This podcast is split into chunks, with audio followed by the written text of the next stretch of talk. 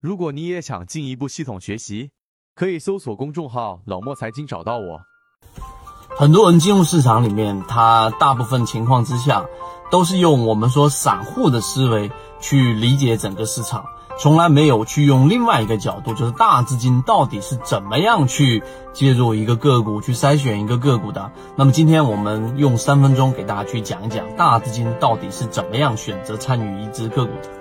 首先，大资金它要有一个分类，就是我们要了解大资金到底属于什么。以前我们讲过，大资金在以前来说，我们的理解叫做庄家都是主力，实际上现在已经变成了机构和游资，对吧？那机构里面就包含着我们存到银行里面的这一种，呃，银行里面的储蓄的一些资金呐、基金呐，然后包括一些社保基金呐。那游资里面就自然是一些小的个人或者是一些团队，规模资金体量稍微大一些的，称之为游资。我们姑且把它们都归类为大资金。那大资金去选择去做一只标的的时候呢，其中就会涉及到第二个话题，就是基本面分析最常出现的一个误区。基本面里面，你会去用我们左脑护城河给大家去讲过的，哎，我们怎么样去做横向比较，以及这个公司的净利率为什么那么高，以及我们在讲的这些标的，它为什么预收款能够那么高，对不对？那这些这么多好的因素之后，我们说基本面最常出现的一个问题，就是把它认为说，OK，好，它是一个很有前景、很有这一种我们说的预期的一只个股，它未来一定能够上涨，所以我就买进去。那我们左脑护城河就帮大家扭转了这个思维，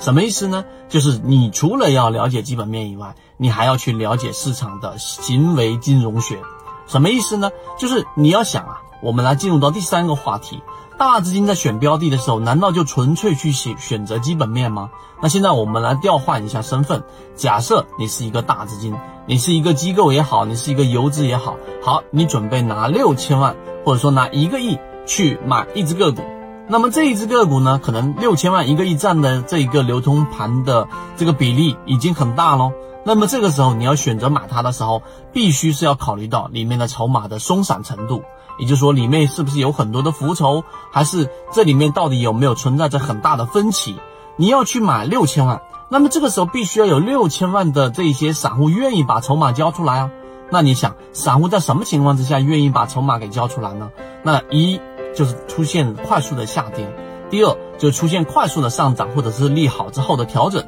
对吧？因为散户都是短期逐利的嘛。那这一点你明白之后，那第二第四个话题你要想，大资金去买一只个股的时候，它是不是要考虑到资金成本？也就是说，我要买入它。那当然，我希望今天一天我就全部买进去了，因为我的资金放在外面它是有成本的。但是你要一天买进去的时候，如果说没有那么大的分歧在这一只个股里面，没有那么多的散户和那么多的大资金在往外抛售的话，你一买就封涨停了，涨停就是你的封单，你一样买不到。那么这样情况之下，你会吸引更多的散户去买这一只个股，那么卖盘自然就会大幅的减少。那么第二天你认为你还能买多少呢？所以，大资金买入个股的时候是要有一个长期的布局的，而不仅仅只是看基本面一个话题，它还需要看这一个个股里面的松筹码的松散程度。就像我们在看三季报里面散户数量大幅减少的时候，那没有那么多散户的情况之下，它一旦拉升的时候是容易追起很多散户进入这一只个股的。